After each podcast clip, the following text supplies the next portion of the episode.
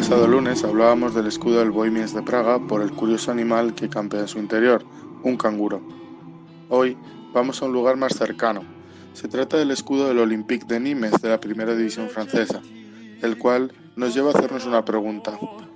¿Qué hace un cocodrilo egipcio del Nilo en el sur de Francia? Esta pregunta tiene una respuesta muy sencilla, la pervivencia de la cultura clásica.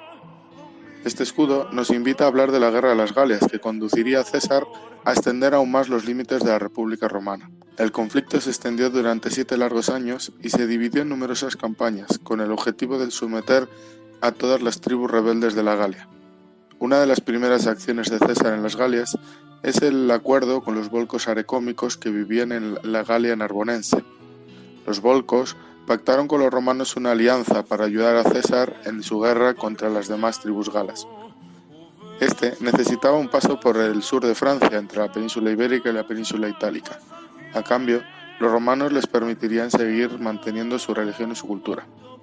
Tras la pacificación de la Galia, los guerreros volcos acompañaron a Octavio Augusto en la guerra contra el Egipto de Marco Antonio y Cleopatra, en el que esta legendaria pareja fue derrotada ya en la batalla de Actium.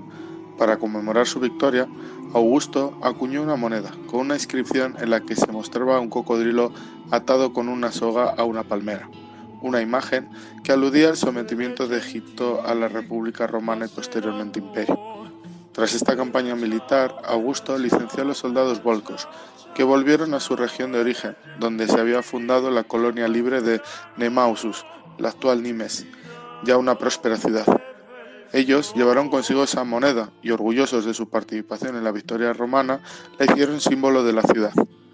Pasó el tiempo, cayó Roma, pero sin embargo las monedas seguían apareciendo por todos los lados, y los habitantes de Nimes comenzaron a tener un gran aprecio a ese cocodrilo.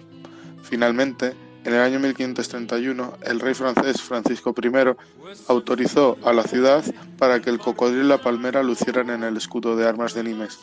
Hoy en día sigue siendo el símbolo y escudo de la ciudad, pero también es el símbolo orgulloso del equipo del Olympique de Nimes.